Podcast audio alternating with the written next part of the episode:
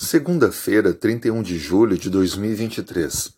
Dando sequência lição 6, o tópico de hoje, o antigo mistério do Evangelho. Paulo inicia o capítulo 3 não apenas se identificando com o prisioneiro, mas como aquele que Deus enviou para pregar aos gentios. Isso é bem claro ao ele mencionar no verso 6, a saber que os gentios são coerdeiros membros do mesmo corpo e coparticipantes da promessa em Cristo Jesus por meio do Evangelho. Paulo deixou bem claro que ele recebeu uma missão especial: alcançar aqueles que são considerados gentios pelo Evangelho da cruz de Cristo. Desta maneira, Paulo se tornou um importante evangelista dos gentios. Diferente do que muitos pensam, Paulo tinha uma visão de inclusão de judeus e gentios como sendo a igreja de Cristo. Muitos destituem os judeus, dizendo que por terem rejeitado a Cristo perderam o seu papel.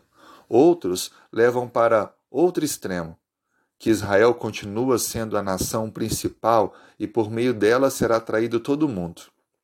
Paulo funde as duas ideias, dizendo que Deus tem sim uma bênção para sua igreja, mas que é composta por judeus e gentios.